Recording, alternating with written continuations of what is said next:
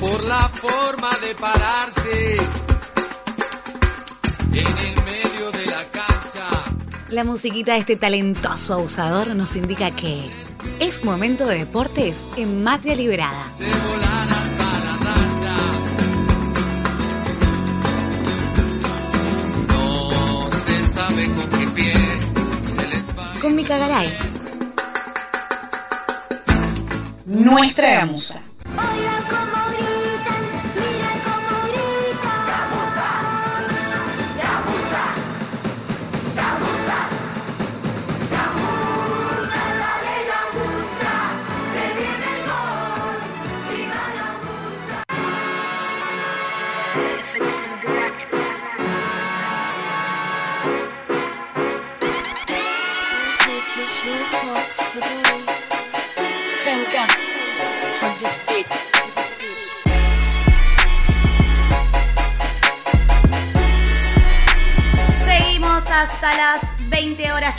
Que están del otro lado. ¡Qué Patineta presa, qué lindo. La gente en YouTube está contenta porque. dice la gente en YouTube? Notón, increíble corresponsal en Nueva Zelanda. Dale, dale, selección. Saludan a Melu. Queremos fuerte al medio con las pías de la selección. Ay. Estoy en condiciones de decir que eso va a pasar este ¡Ay, me año. estás jodiendo! Hay que tener paciencia, hay que tener No. paciencia. Yo no quiero tener nada de paciencia, quiero que se ponga de un pie acá y Ahora, ya este... eh, llamemos a una jugadora de selección ahora a ver qué está haciendo. Si total juega dentro de un rato, capaz que nos atiende ahora. Ay, sería hermoso, ¿te imaginas? Las más El, molestas. el notón. Hola, discúlpame, te quería hacer unas preguntitas. Ah, ¿Estás nerviosa? Gordi, ¿qué se van a... Mi pregunta. ¿Qué se ¿Qué van se a van a poner? y después, ¿hay cóctel? Eh, quiero decirte que el conjuntito de la selección, el que es eh, tipo de trapero, está bárbaro. Lástima que es blanco, blanco es muy complicado para la gente falopera como yo, pero está bárbaro. no digas eso, que después Silvia escucha el programa y se pone mal. Mi mamá piensa que tomo falopa, pero es una forma de decir. Es una manera de decir. Es una manera de decir, no sabemos Silvia. lo que es eso. Ni idea qué es la falopa. Bueno, vamos a la segunda parte, podríamos decir, de esta Por columna favor, de Micaela, deportes. quiero aprender, porque después de qué voy a hablar en la semana. Ujú. Bueno, resulta que mañana termina la fase de grupos, terminan los primeros partidos en los que cada equipo se enfrenta a sus tres rivales del grupo. Eh, quedan solamente dos partidos, se define eh, qué equipos van a participar de la ronda eliminatoria. Eh, traje un poco de lo que es la política dentro del deporte y algo que venimos diciendo desde el Mundial de Qatar, por supuesto, que es que el fútbol es mucho más de lo que pasa adentro de cuatro líneas con dos arcos. Eh, hay un montón de análisis para hacer respecto del fútbol femenino que se desprenden de este mundial, por supuesto. Hay muchas cosas que las dejaremos de cantar eh, para lo que queda, porque el mundial eh, se juega hasta el 20 de agosto, todavía tenemos tiempo, pero vamos a empezar a meternos en algunas cuestiones que dejó esta primera ronda, pero para pensar el deporte un poquito más, como decía recién Melu, en contexto. Hay varios equipos, exactamente seis, que sí lograron ganar su primer partido mundialista. ¿Por primera vez? Por primera vez. ¿Quiénes son? Son eh, Nueva Zelanda, eh, anfitrión, que igual quedó eliminado, pero ganó su primer partido, metió su primer gol. Eh, Filipinas, Zambia, Portugal, Jamaica y Marruecos. De estos equipos, Jamaica es el único. No, Jamaica y Nueva Zelanda son los únicos dos que ya habían jugado otros mundiales. ¿Y todos los demás es la primera vez? Es la primera vez que juegan Oh. un mundial y bueno, lograron ganar un partido. Eh, nos vamos a quedar con dos de esos partidos. El primero es el partido que Marruecos le ganó a Corea del Sur 1 a 0. Eh, si no me equivoco, fue el segundo partido del grupo de Marruecos. Le ganó a Corea del Sur eh, 1 a 0. Pero la mm, novedad. Perdón. Se le está dando una sede tranquila. Sí, perdón, perdón, perdón, perdón. Eh, la novedad de este mm, partido fue que mm, Benzina, eh, de apellido una jugadora marroquí, se convirtió en la primera jugadora en participar de una Copa del Mundo usando el hijab, que es esa Ah, me prenda. acuerdo que vos dijiste que iba a pasar eso. Exactamente, usando esta prenda, que es una prenda eh, que responde a, a su religión. Claro. Eh, bueno, resulta que la FIFA tenía prohibido usar esta prenda porque considera que eh, corría riesgo la seguridad de la jugadora. Es como lo mismo que usar una cadenita o un arito, era usar el hijab para la FIFA. Pero, pero si se engancha o algo, ¿o qué? Desconozco en profundidad cuáles son. La FIFA, que es una entidad que se vive eh, plantándose en no nos vamos a meter en las cuestiones políticas y sin embargo eh, deja fuera a Rusia de un mundial porque está en guerra. Sin embargo, Es el meme, hace de, es el meme de Wanda y Zaira. Sí, es verdad. Sin embargo, hace un mundial en un país donde eh, los derechos de las personas están absolutamente vulnerados. Nos bajan los videos nuestros de YouTube, porque la gente se pregunta por qué no están. Es La FIFA. No, bueno, eso es por derecho de imagen, pero digo, un periodista denuncia eh, eh, denuncia eh, durante el mundial, el, per- el periodista muere, no pasa nada, como que la noticia queda ahí medio escondida.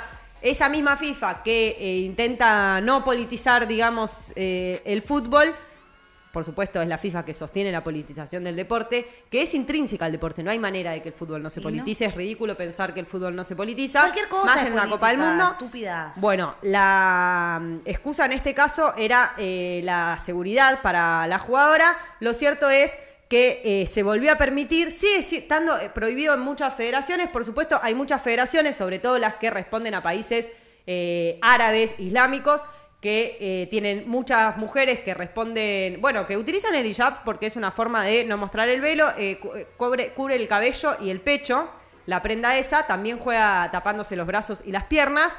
Nada, también hay muchas jugadoras que no deciden no usarlo, digo, no es obligatorio usarlo ni tampoco está prohibido, eso es algo bueno. Y acá la tenemos a Benzina, la jugadora que, bueno, hizo historia por esto, ¿no?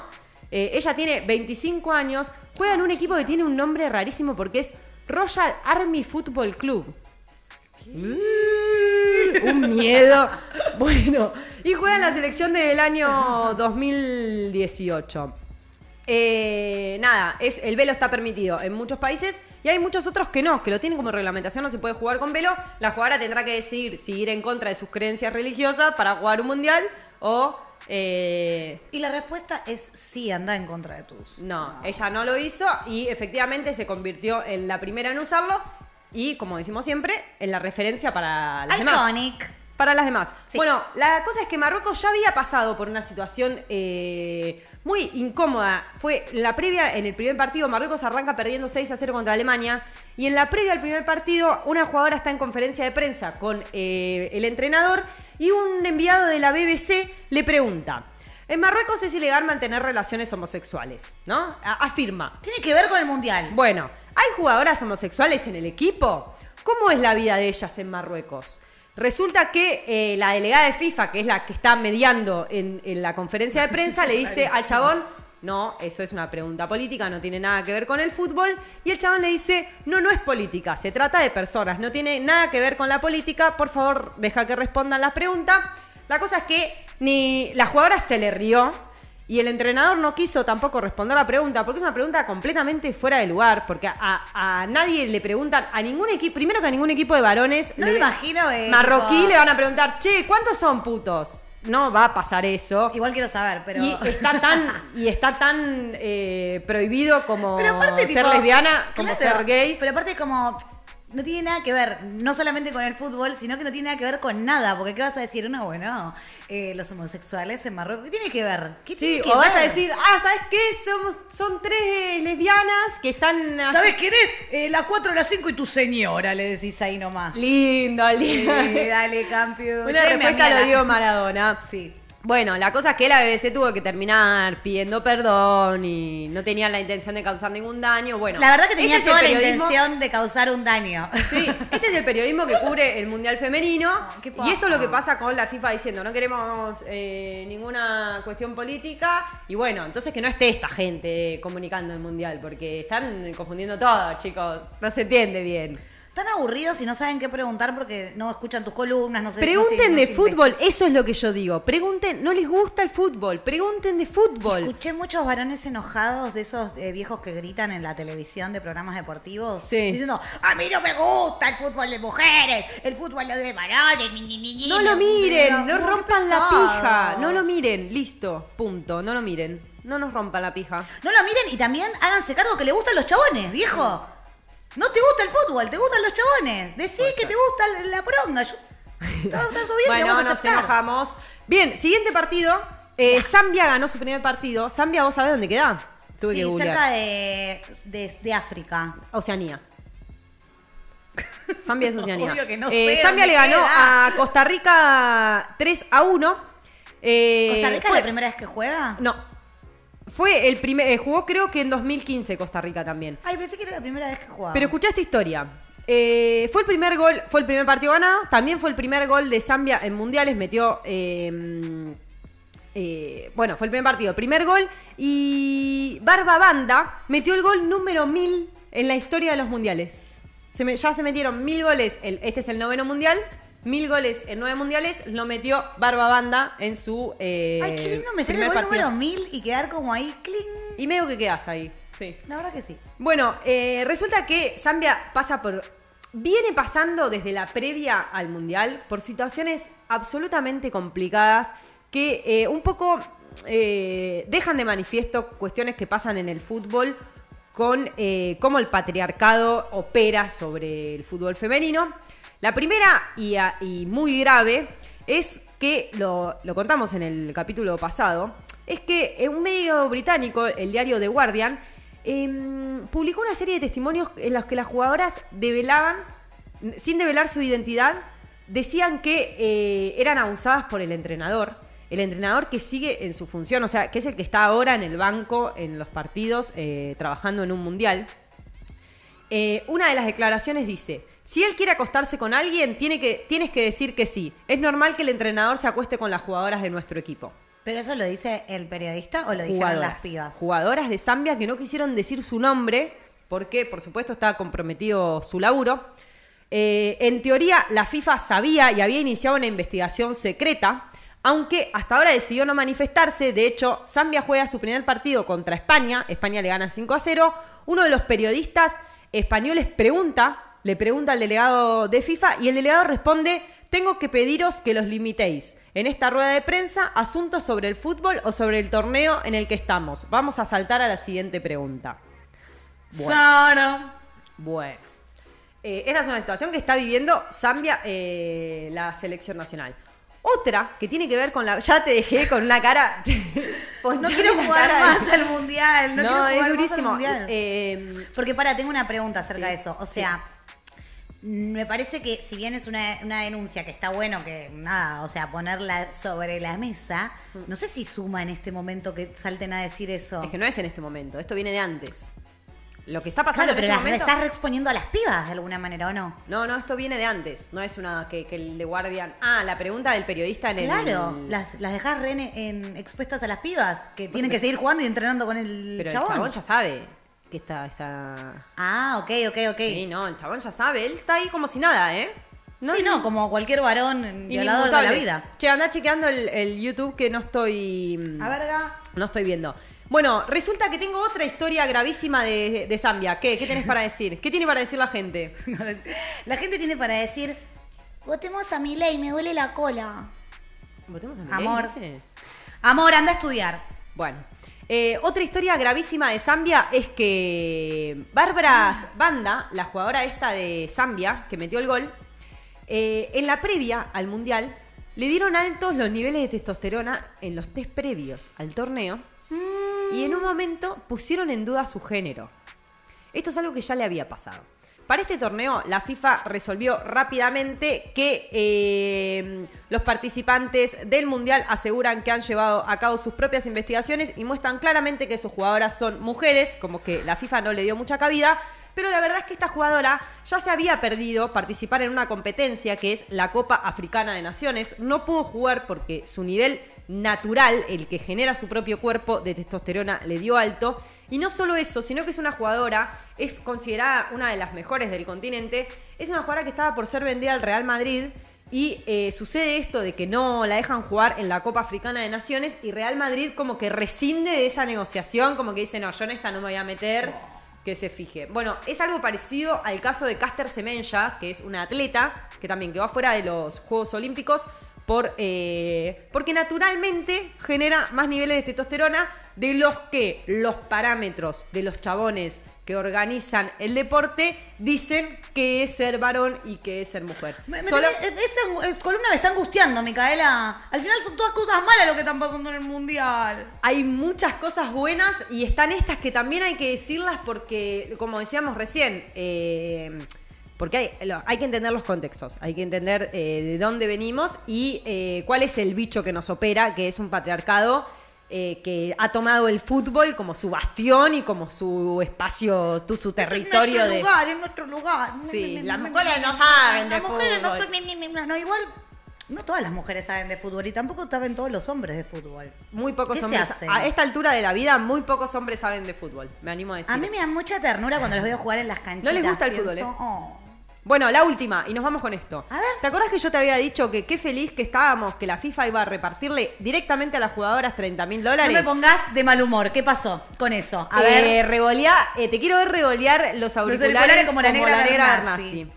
Resulta que Infantino expresó que no puede garantizar que efectivamente las federaciones vayan a distribuir bien lo que ellos pagan. Como que él dice, nosotros vamos a pagar, hay que ver si las federaciones pueden distribuir bien esa ¿Quiénes guita. son las federaciones? ¿Tipo AFA? AFA.